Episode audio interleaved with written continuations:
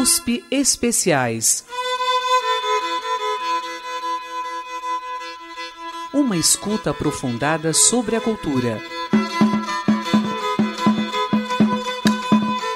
No programa de hoje.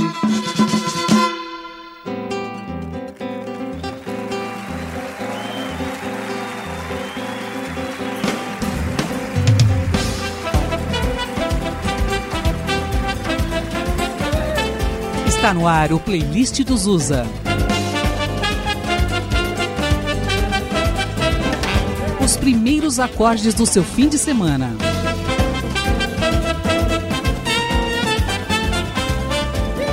Com Zusa Homem de Melo.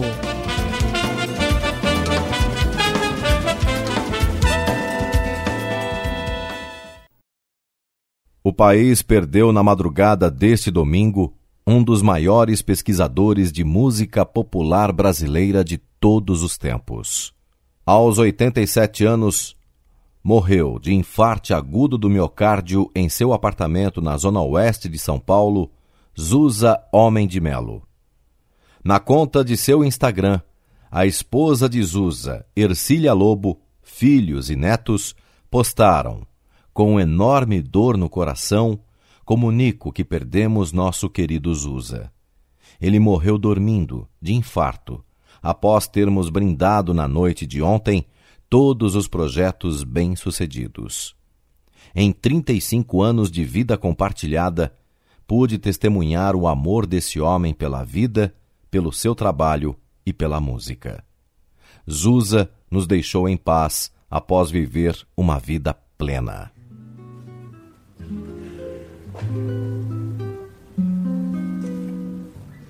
Jornalista, escritor, radialista, produtor e diretor musical, Zusa foi também contrabaixista e técnico de som. Na semana passada, disse aos familiares que tinha finalizado uma biografia sobre o baiano João Gilberto. Quem acreditou no amor, no sorriso, na flor então sonhou, sonhou. Ele já havia realizado um perfil sobre o artista, mas se propôs a ir mais a fundo na pesquisa, entrevistando ainda mais pessoas e expandindo seus escritos. Nascido em São Paulo em 20 de setembro de 1933, José Eduardo Homem de Melo, o Zusa, Atuou como baixista na noite em bailes e clubes da cidade. Sempre estive envolvido com a música instrumental brasileira, mesmo porque eu era contrabaixista, eu era músico. Você começou como contrabaixista? Eu, eu fui contrabaixista aqui em São Paulo nos anos 50. Era, eram bandas de baile que você participava? Era coral? em São coro? Paulo era banda de baile. Eu banda fazia, de baile. Eu, e olha, eu fazia todo fim de semana, a gente fazia baile, tinha um grupo, eu, era às vezes um grupo liderado por mim, às vezes liderado pelo Luiz Fernando Mendes, um velho amigo clarinetista que faleceu há muitos anos. Uhum. Enfim, a gente montava, tinha o Wilson Cúria, que é pianista e professor de, de piano e jazz, e que era o líder de um trio que também se apresentava, mas aí era jazz, aí não era música dançante. Então a minha praia era muito abrangente. Nos anos 50 começou o rock and roll. Então eu tocava muito rock and roll uhum. naquela época. A, aliás, a gente lamenta muito a perda do Chuck, Chuck Berry, Berry é. que é o, ele, é o músico que deu forma ao rock and roll. Muita gente pensava naquela época que era um sujeito que tinha um, um, um topete, um negócio, um, uma rodinha no cabelo chamado Bill Haley. O Bill Haley foi uma grande enganação, Mário. O craque é o Chuck Berry. Esse, essa é a história do rock. A história do rock é negra, não é branca. Uhum. É negra e o negro é o Chuck Berry. Ele é que deu forma ao rock and roll. E eu tocava muito aquelas coisas todas, a gente se divertia muito. em 1955, abandonou o curso de engenharia para se dedicar ao que mais gostava, a música. Se você disser que eu desafino amor, saiba que isto em mim provoca imensa dor. No ano seguinte, iniciou-se no jornalismo, assinando colunas sobre música para os jornais Folha da Noite e Folha da Manhã. No final da década de 50, foi para os Estados Unidos estudar música no School of Jazz, em Tanglewood, onde teve aulas com Ray Brown e outros músicos. E depois, quando eu fui para os Estados Unidos estudar, eu, o meu primeiro professor foi o Ray Brown, grande contrabaixista do jazz, de quem eu me tornei grande amigo. Estudou também musicologia na Juilliard School of Music, em Nova York.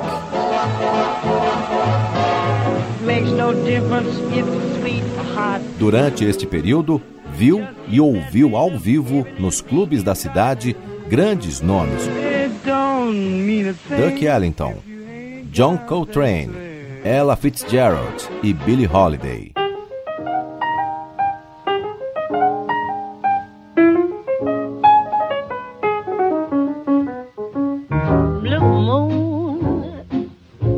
saw me standing alone without a dream in my heart, without a love of my own.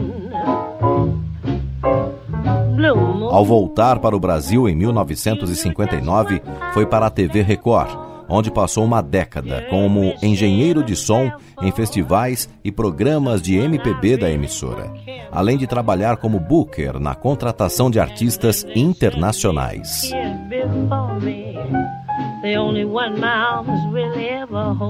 Ali, participou de um momento singular da emissora, onde produções como Fino da Bossa, Jovem Guarda e Bossa Saudade lotavam plateias. O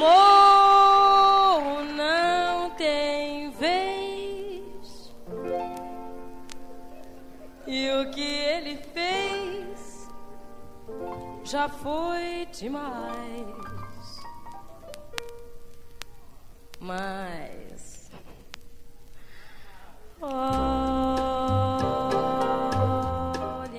E ouvindo aí ao fundo a eterna pimentinha Elis Regina. Eu queria por algum momento entrar na sua mente para poder vivenciar tudo aquilo que você vivenciou como o fino da bossa e teve Elis, o querido Jair, né, Jair Rodrigues.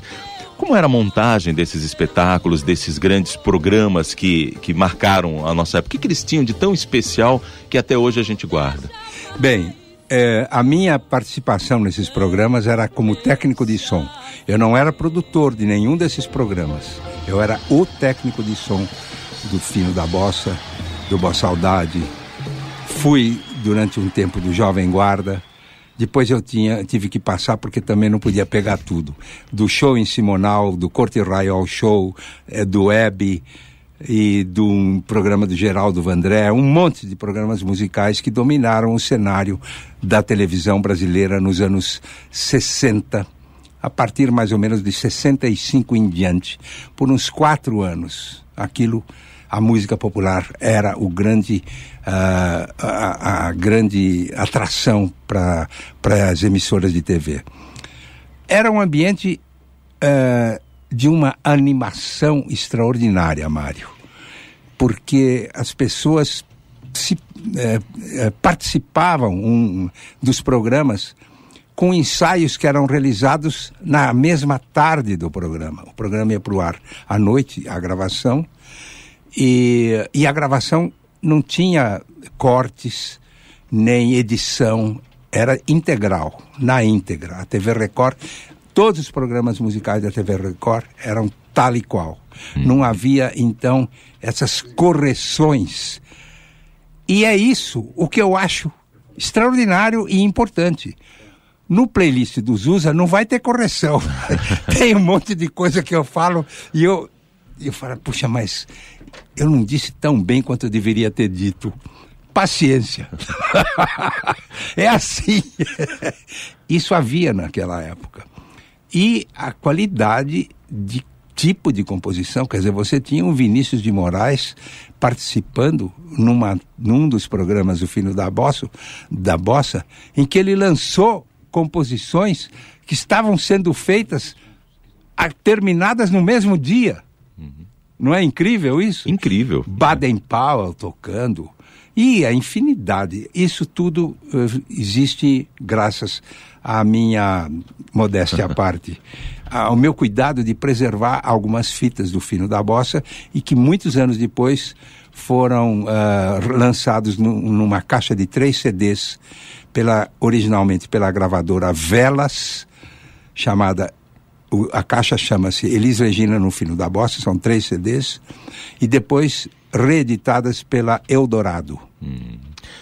Essa percepção aí toda pro para deixar fluir, né, é a fruição, é esse dervir que acontece só nesses momentos e que muitas vezes foi é, é, maquiado né, pelos dias de hoje por essa questão mais mercadológica, para tudo ser muito certinho, muito corretinho e não se permitir outras intervenções ou aquilo que pareça ser feio, entre aspas, né? É o bonito da história, né? Exatamente. Aquilo que pareça ser feio, entre aspas. Entre aspas. Por quê? Por que não deixar o cara, às vezes ele, ele perde um pouco o, o, o pique, ou, ou, ele tem que respirar, uhum. ou ele gagueja, alguma coisa. É, tem que ser natural a coisa, Exato, o mais natural possível. Aquela maquiagem de deixar tudo perfeitinho soa um pouco uh, over. Exato. Passar é? um protus na conversa. Aí sobre essa história, ainda a gente tem um, uma segunda sonora aqui que o Ribeiro guardou pra gente e o Márcio vai colocar agora no ar, que é sobre essa historinha que a gente está conversando. Mais um trechinho só para a gente abrir um pouquinho mais dessa caixa de surpresas da playlist ou do playlist do Zusa. Playlist do Zusa. Pela primeira vez juntaram-se Elis Regina, Elza Soares, Agostinho dos Santos e Lúcio Alves. Aí estão e vejam que maravilha. Tem samba na roda, na roda tem samba. Quem entra na roda só pode ser bamba. Samba na roda, na roda tem samba. Quem entra na roda só pode ser bamba. Bem, esse foi um momento histórico, viu, Mário? Hum. Foi num programa Corte Royal Show em novembro de 1965 ou 6 no, no playlist eu dou a, do a data exata. Mas imaginem vocês um quarteto vocal que cantou junto só naquela noite. Nunca mais eles cantaram juntos. Vocalizações feitas pelo Lúcio Alves, que era um grande e emérito arranjador para conjunto vocal. E ele fez um, uma, um poporri, como se chamava, sobre o morro. E quem eram esses cantores? O próprio Lúcio, naturalmente, com violão, só tem um violão acompanhando, tocado pelo Lúcio. Agostinho dos Santos, que era a grande voz masculina da época, e as duas juntas, Elis Regina e Elza Soares. E é impressionante porque cada um deles tem um trecho para fazer um solo, e você então percebe duas coisas as características de cada um nesses solos, bem como quando os quatro estão juntos, a vocalização perfeita, o equilíbrio perfeito de vozes, de vozes que haviam se juntado naquela tarde pela primeira e única vez. É inacreditável. E não teve ensaio anterior?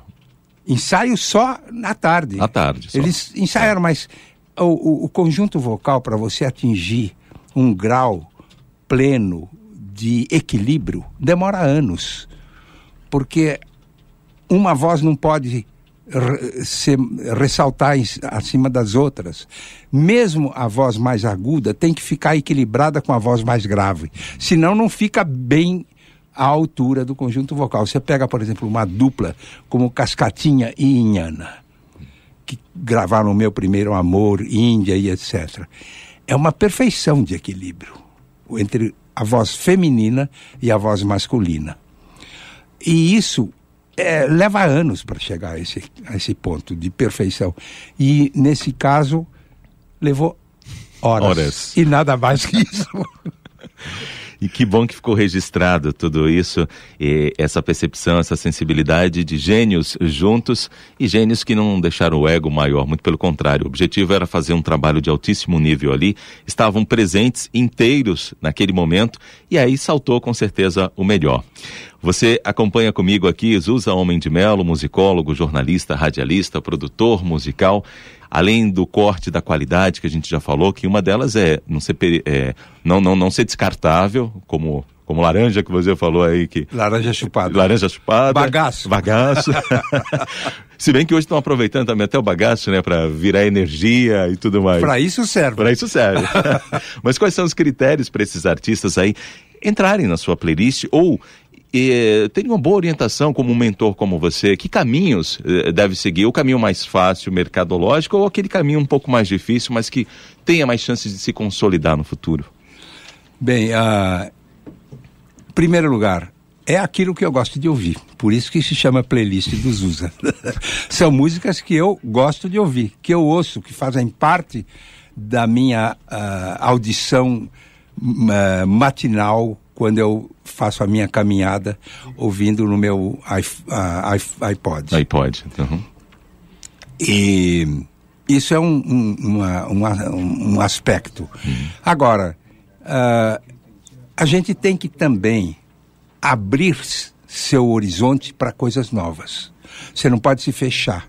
Eu muitas vezes sinto um pouco de rejeição de mim próprio com relação a alguma coisa, mas eu vou atrás até chegar a um ponto em que essa rejeição se confirme definitivamente. E muitas vezes ela desaparece. Eu falo, não, tem coisa boa por aqui. Vamos, vamos, vamos ouvir, vamos ouvir de não, não. Esse, esse passa no, no funil. Uhum.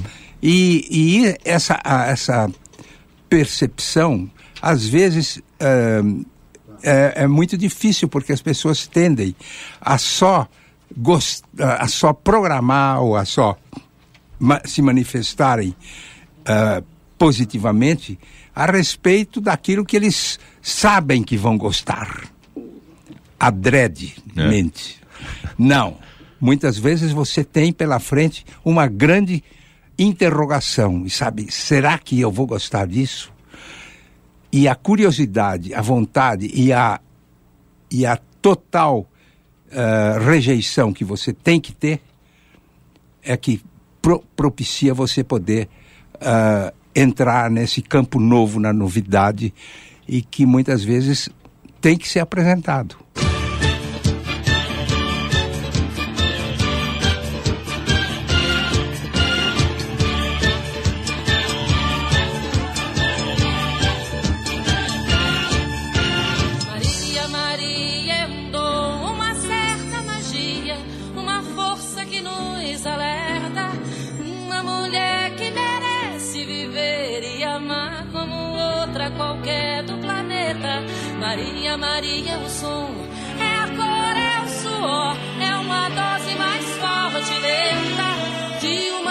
Gente que ri quando deve chorar e não vive, apenas aguenta. Durante o Fino da Bossa, apresentado entre 1965 e 1967 por Jair Rodrigues e Elis Regina, fez o primeiro contato com a Pimentinha, de quem se tornou amigo.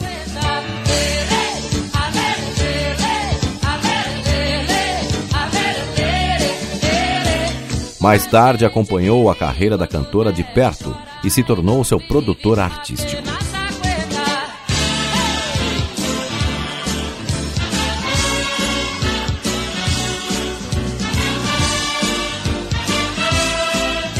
Já entre os anos 70 e final dos 80, com grande experiência como produtor e diretor musical, concentrou suas atividades no rádio, produzindo e apresentando o programa do Zusa, na rádio Jovem Pan AM. Palmeirense de quatro costados, aliás, Ademir, muito obrigado pelas fotografias que você já havia mandado na carta anterior.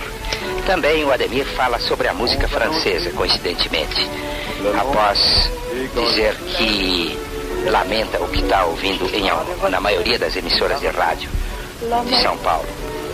E ele diz que um Luiz Melodia, um Altair Veloso, um César Camargo Mariano mereciam mais espaço. E termina esse trecho dizendo: Aquela do Lulu Santos, minha vida, tem jabaculê. Depois ele comenta: grandes compositores, cantores e músicos norte-americanos têm sabido como ninguém explorar a música da França. Assim, Le Feuille Morte de Prévert e Cosma foi imortalizada como Autumn Leaves, com letra em inglês, de Johnny Mercer, na antológica interpretação de Nat King Cole, tema de um filme famoso com John Crawford e Cliff Robertson. A lindíssima My Prayer, grande sucesso dos verdadeiros Platters, chamava-se Avant de Mourir e é de autoria de outro bom compositor francês, Georges Boulanger.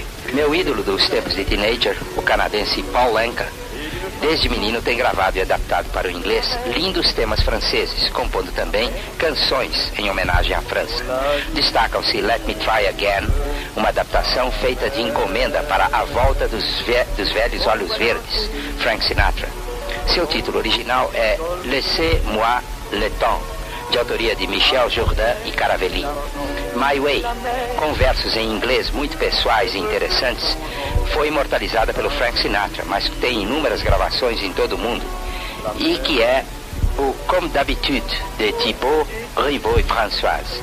Bem, não fossem essas adaptações e talvez essas melodias não seriam conhecidas do grande público. O, o grande Charles Trenet compôs Que reste-t-il de nos amours, também conhecida como I Wish Your Love.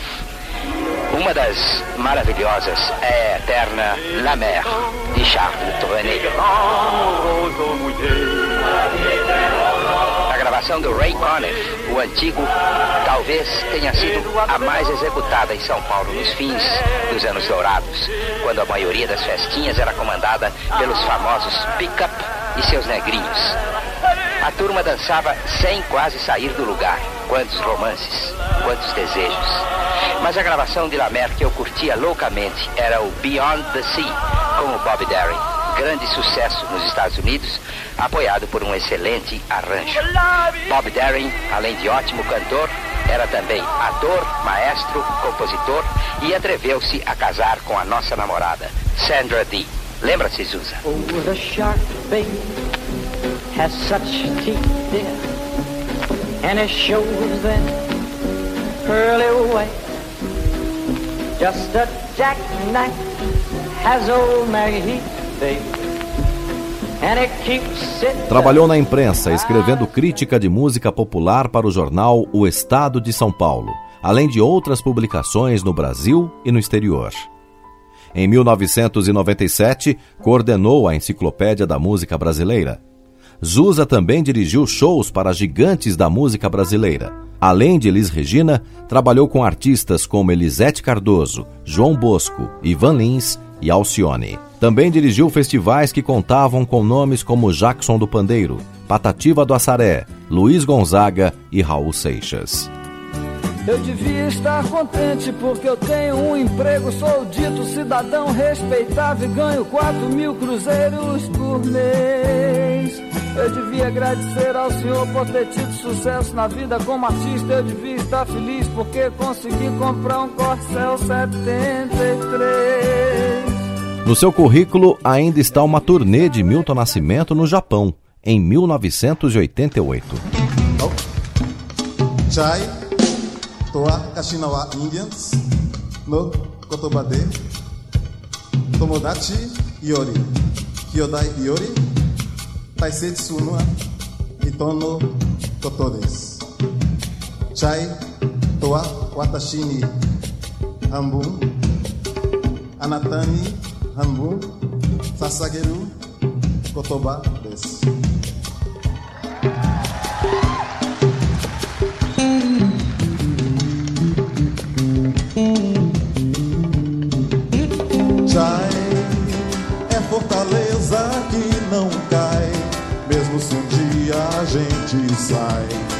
fica no peito essa flor.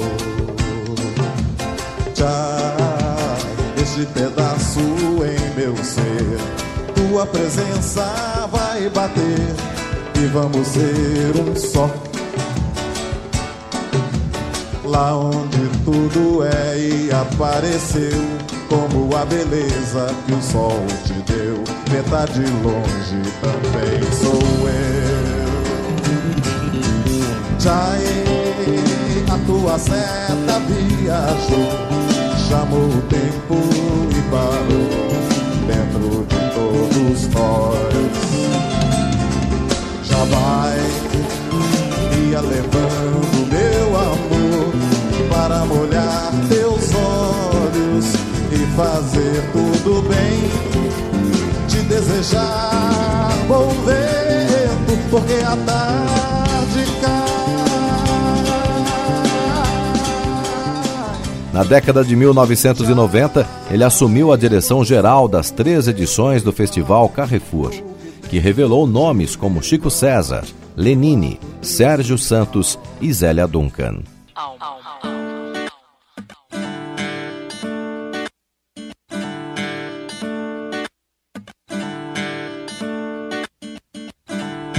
Alma, deixa eu ver sua alma, a epiderme da alma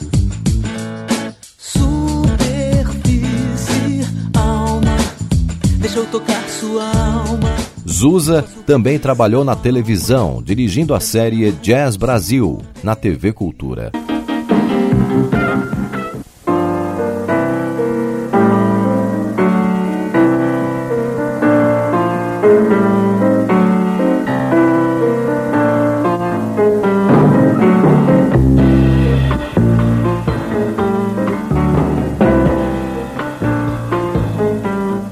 Ano de 1990. No programa Jazz Brasil, a presença de João Donato.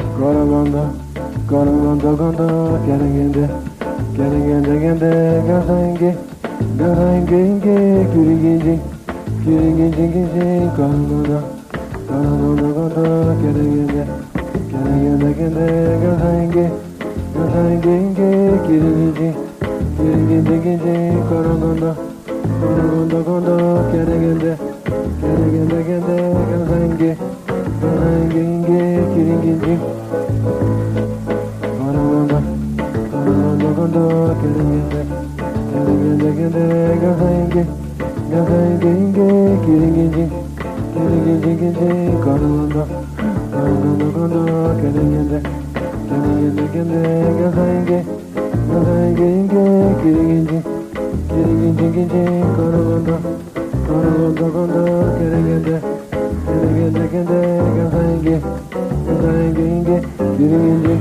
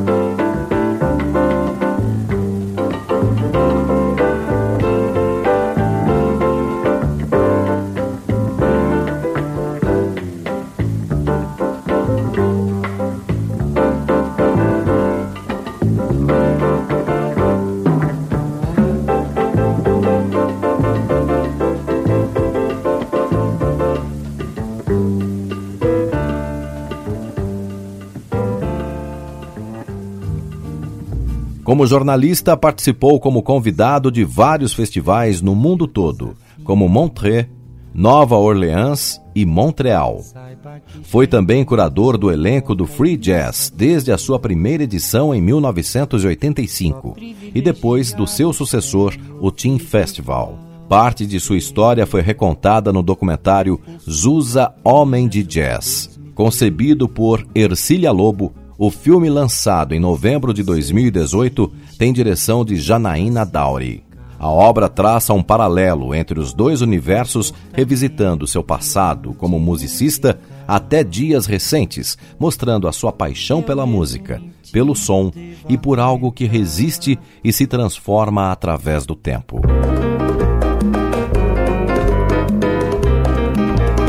Entrevista.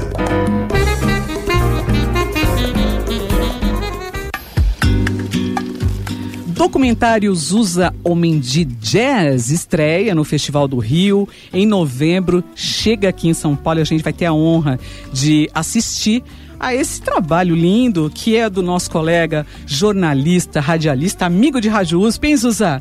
Parabéns, obrigada, viu, por você fazer parte da nossa rádio, com esse trabalho incrível que você faz. Muito obrigado, viu, Miriam? E muito obrigado a todos da Rádio USP, a quem eu sou muito grato por ter tido a oportunidade de fazer o playlist do Zusa, que vai duas vezes ao ar, né? na sexta às cinco e no sábado às dez. E agora, então, nesse mês de novembro, vai entrar em, no cinema. e onde é, um, algumas cenas foram filmadas aqui no programa, na gravação do playlist do Zusa, portanto, além de mim, aparece o meu querido amigo Ribeiro, um futuro astro pois do cinema é, nacional. Diz, diz, que o Bennett Ribeiro tá lindo na tela, hein? Magnífico. é isso aí, a gente vai assistir, vai conferir isso daí. O Zusa como um sonoplasta, que foi, ele, ele sabia o que estava falando Bennett Ribeiro, o sonoplasta de Zusa Homem de Melo. Às vezes ele chegava na rádio e falava assim: Ribeiro, eu criei mais uma vinheta. Quando você puder, você me fala que a gente vai sonorizar. E aí eu mostrava para ele várias situações de como seria, como não seria. E ele falava assim: Nós chegamos a um, a um consenso, vai ser assim. E quando colocava assim em prática aquela, aquela gravação, quando terminava, que ele olhava assim, ele se emocionava. O Zusa gostava muito do que fazia. Uma vez eu gravando o programa do Zusa, o playlist, enquanto tocava uma música, ele olhou para mim e disse: Sabe, Ribeiro, eu, eu olho assim para você trabalhando, eu me vejo um pouco. Vejo você aí modulando, fazendo essas mixagens, essas vinhetas para mim. Eu é como se eu tivesse fazendo, é, é como se eu tivesse, é como se os seus dedos fossem os meus fazendo essas modulações. E eu ficava assim pensando, nossa, incrível esse cara. Como sonoplasta, eu tive a honra e o prazer de trabalhar com o Zusa Homem de Melo, um profundo conhecedor da nossa música, um crítico preciso, um cara assim fantástico, tranquilo, perfeccionista. Só em eu pensar que eu trabalhava com Jesus Homem de Melo, a grandeza que ele era, para mim era pura satisfação. Um cara assim que amava o que fazia. Meu companheiro de playlist do José é o Ribeiro. Ah, perdi o fôlego no final. cheguei morrendo na praia. Mas cheguei. Bem, Ribeiro, como sempre, em gala negra, desta vez numa t-shirt negra, escrito Do it like, do it like, no one is watching. Ninguém está nos vendo. Essa é muito boa. Vocês sabem que eu gostei tanto daquela primeira música, Vira Virou, que eu não resisto. Vamos ouvir o finalzinho dela como um bis desse playlist dos Usa de hoje. Ah, vira, virou meu coração navegador.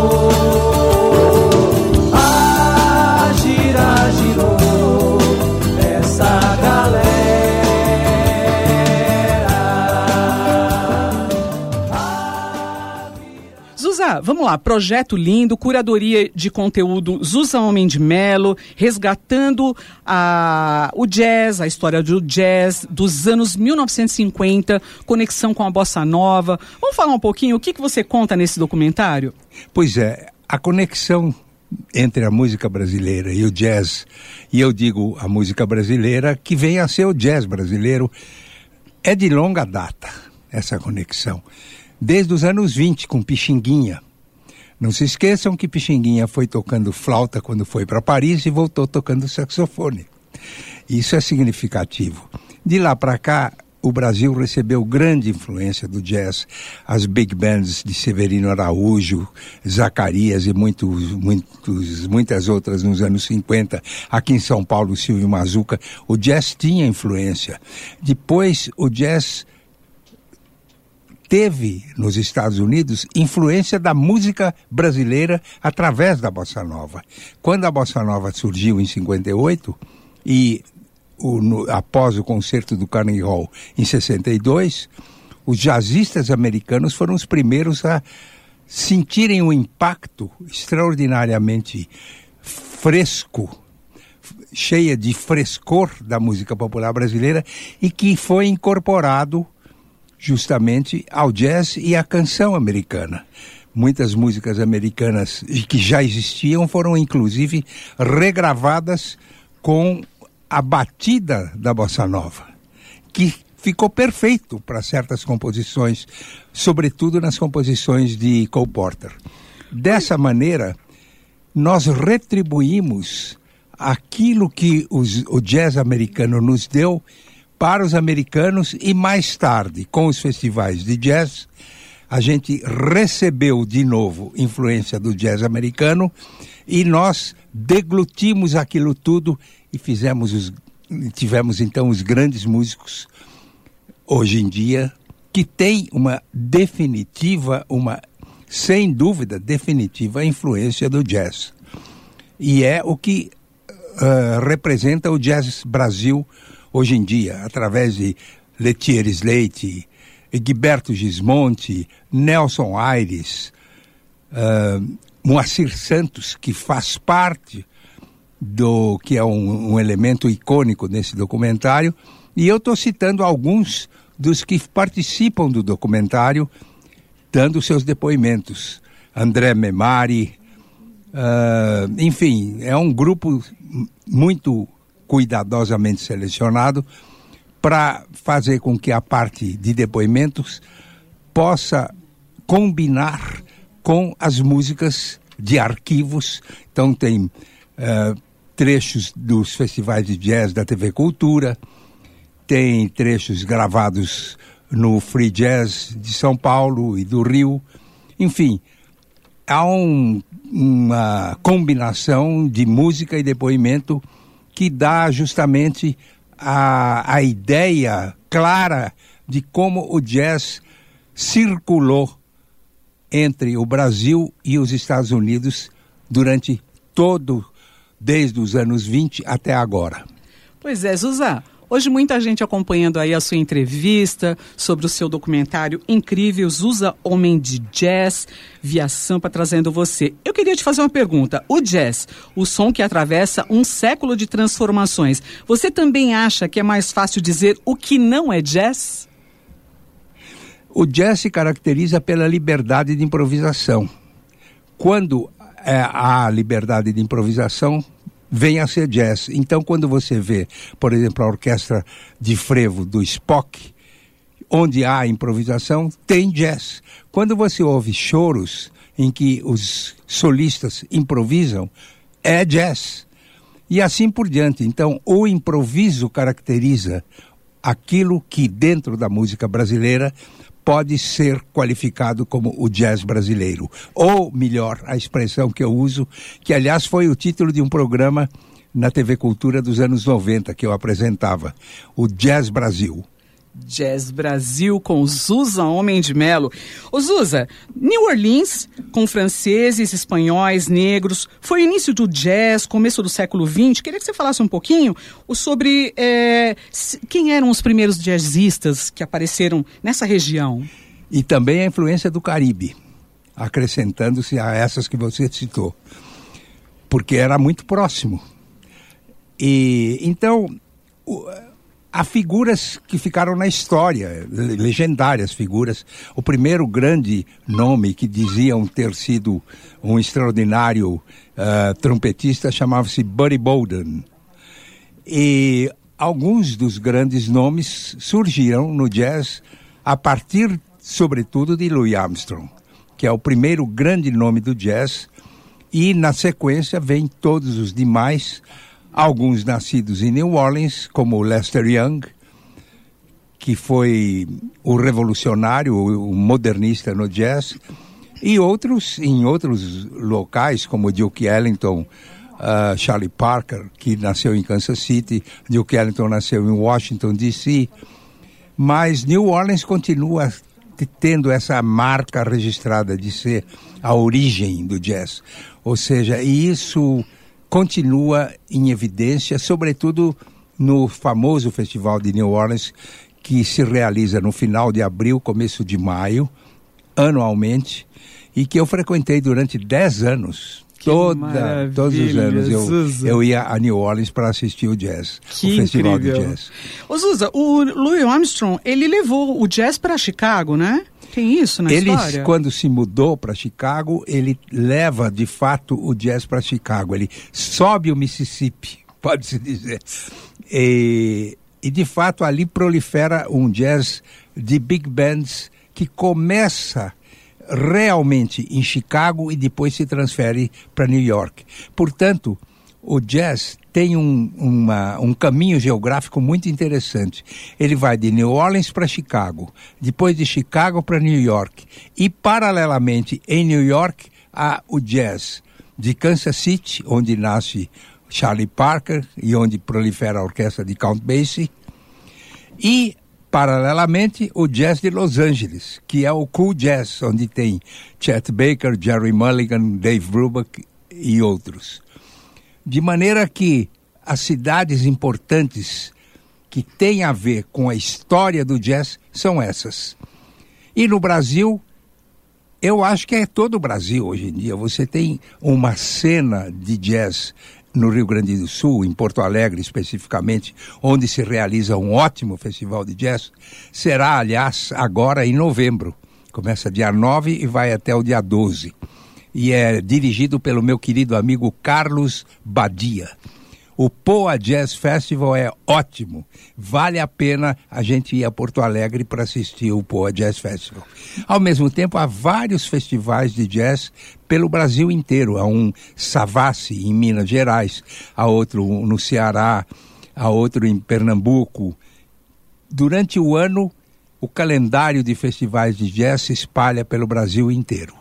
Maravilha. Zuzan, antes da gente fazer o convite, né, para estreia desse documentário que vai ser imperdível, Zusa Homem de Jazz, eu queria que você falasse como é que foi trabalhar com essa equipe da Cinegroup, que é a, a produtora que fez, veio aqui na rádio, é, filmou, é, gravou você, é, fez um trabalho bem intenso junto a você. Como é que foi esse trabalho? Bom, o trabalho foi feito em duas etapas. A primeira etapa foi nos Estados Unidos, em New York e na Pensilvânia, onde morava meu amigo Bob Dorough, que foi colega meu na School of Jazz nos anos 50, em 57. Quando vocês fizeram essa parte da, da, do trabalho? Foi feito no ano passado, em março. Sim. E aí nós gravamos com Winton Marsalis, com Maria Schneider, com Gary Giddens e Eric Comstock e Steve Ross e outros. Uh, inclusive a Débora, que é a proprietária do famoso Village Vanguard, que é o único clube de jazz existente em Nova York que é uh, de grande sucesso, continua tendo sucesso e se manteve durante todos esses anos, imaginem, desde 1900, dos anos 50 até agora, e é exatamente igual, exatamente igual ao que era quando eu frequentava com meus vinte e poucos anos. Lá a gente também fez uma, uma filmagem. Esse foi o, o pacote feito em Nova York e na Pensilvânia com Bob Dorough. Depois, no Brasil, nós fizemos agora em março deste ano, portanto, um ano depois, a segunda parte que tinha então os depoimentos desses que eu já citei. E, naturalmente, nesse grupo de trabalho foi reunido pela Cinegroup uma equipe de primeira ordem cinegrafistas, cara do som, a produção espetacular. Sendo que eu queria destacar o nome da diretora do filme, que é Janaína Dowry, que fez um trabalho lindo quando ela teve na, nas mãos todo aquela, aquele vasto material para decupar aquilo tudo e transformar num documentário de 90 minutos não é mole. Nossa, pensa bem. Mas ela fez um trabalho missão, né? maravilhoso. Né? O som tá lindo, as imagens estão lindas. Olha, eu ainda não vi isso no telão, porque eu só vi em telinha.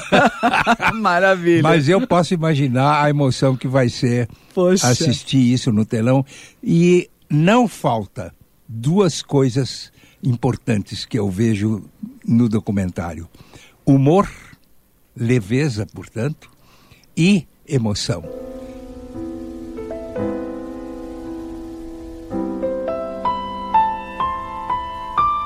Zusa publicou diversos livros, deixando um grande legado para a história da MPB, como A Era dos Festivais, de 2003, A Canção no Tempo, com dois volumes escritos com Jaime Severiano, em 1997 e 1998, e Copacabana, A Trajetória do Samba Canção, de 2017. Em 2018, ocupou a cadeira de número 17 da Academia Paulista de Letras. E a partir de março de 2017, passou a apresentar o playlist do Zusa, aqui na Rádio USP, em uma parceria com a Rádio Batuta, do Instituto Moreira Salles. Eu sou o Zusa Almeida de Melo. Você está ouvindo o playlist do Zusa.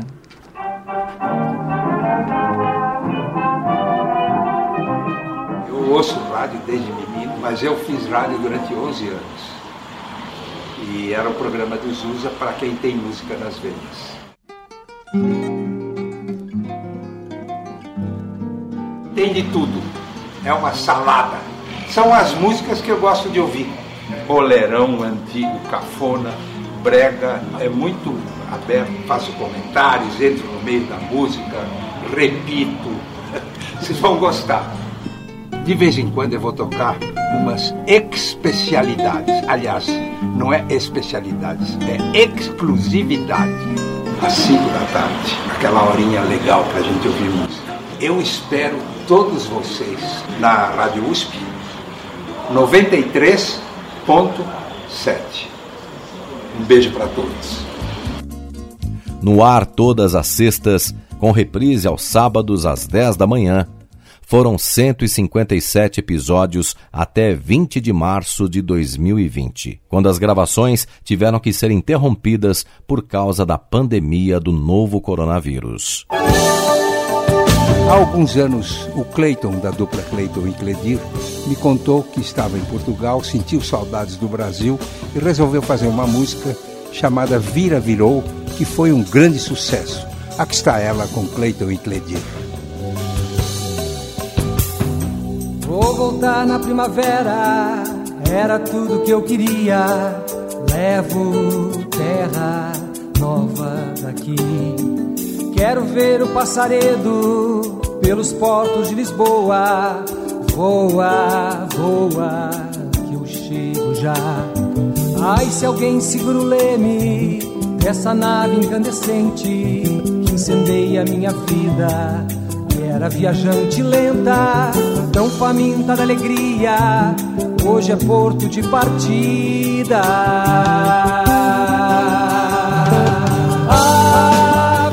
Vira virou do Clayton com a dupla Clayton e Cledir. Essa não é a gravação original, é uma gravação de um outro CD que eles fizeram posteriormente. Playlist dos USA é uma parceria Rádio USP e Rádio Batuta, a rádio de internet do Instituto Moreira Salles.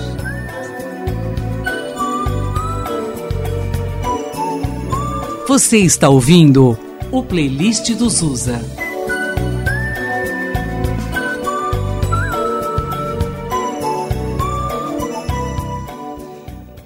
Cantor Ivon Cury, o grande cantor Ivon Cury, foi homenageado com um show que virou um CD, feito pelo meu amigo Tiago Marques Luiz.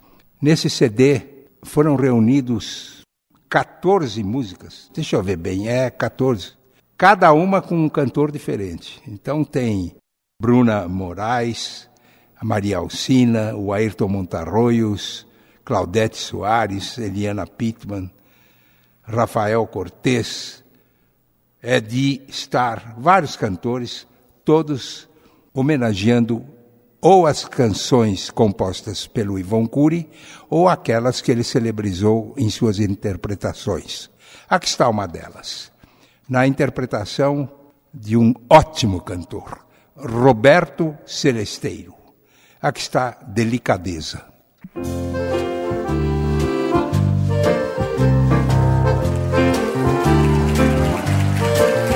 Encantado é um prazer conhecê-lo. Como passou? Como vai? Na seta voltarei a vê-lo. Sou fulano de tal, moro na rua tal. Apareça, é um prazer que tenho em receber. O que se faz só por delicadeza, ficar de pé quando se quer sentar e numa casa ter que jejuar. Se nos convidam para jantar, o que se faz só por delicadeza? Ficar sorrindo só por cortesia, quando a vontade era de dizer: Não me aborreça, tu me das azia, mas o que se faz só por delicadeza? e de piadas que nos dão tristeza. Elogiar o chefe da repartição, quando a vontade era mandar lamber sabão. Bom, bom, bom, bom, muito bom, bom.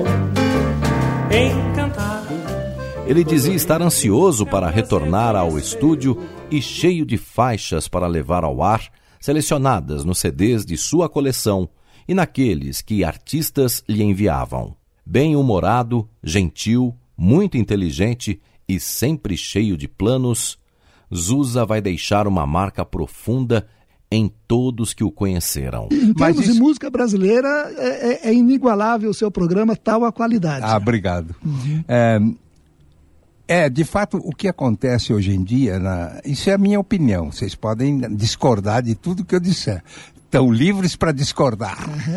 Mas eu acho que o que acontece na grande música popular brasileira é que essa sensação de que a música está em decadência ou muito ruim é porque ela é baseada nos hits. Essa colocação é baseada nos hits da música brasileira. Quais são?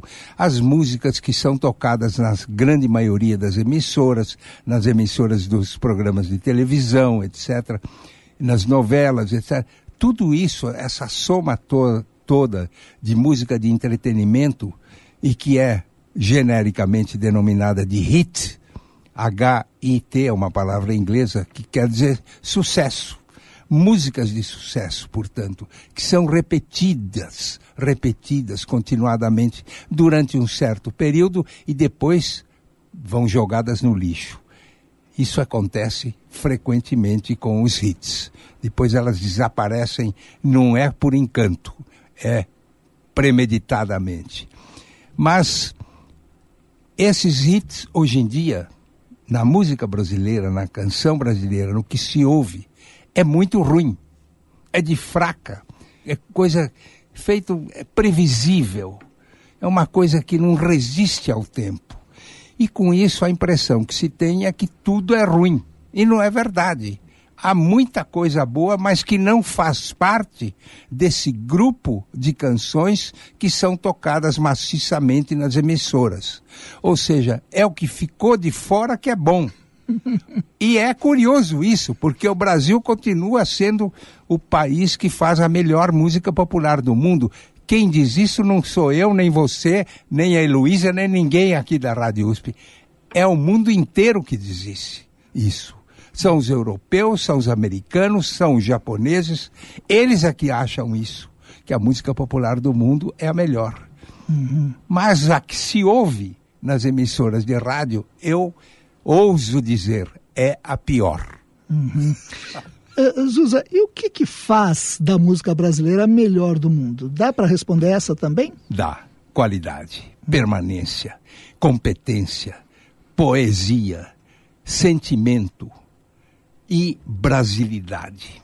Uhum. A música brasileira tem que ter brasilidade.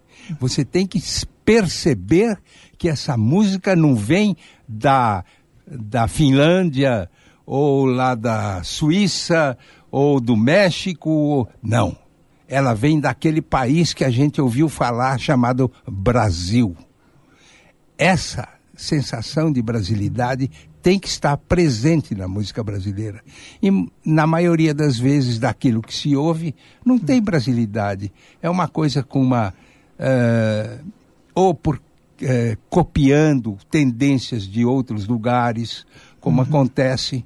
Então, há, há palavras que definem a música popular brasileira, mas que não definem é, que não definem a música popular brasileira, mas definem esse tipo de música. Uhum. É bem diferente uma coisa da outra. Ou seja, vou repetir: palavras que não definem a música popular brasileira, mas que definem esse tipo de música. Uhum.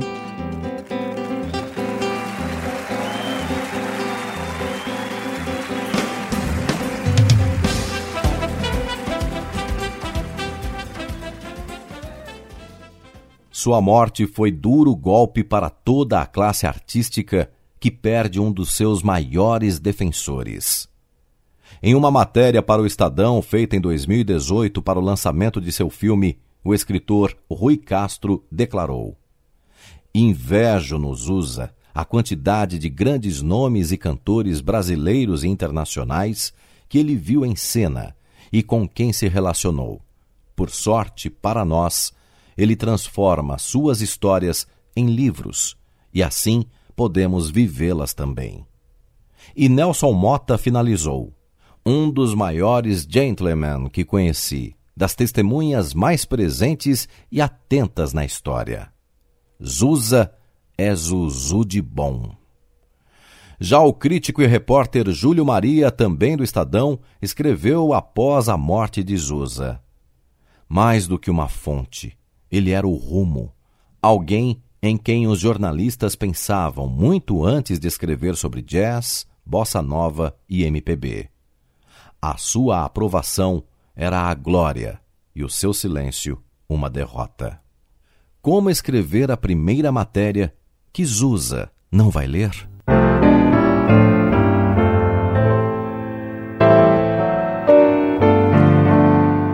É, tá na hora de dizer tchau. Meu prezado ouvinte, obrigado pela audiência.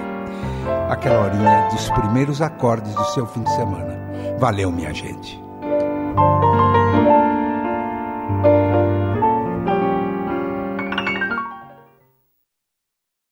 Temas da cultura a partir de seus sons.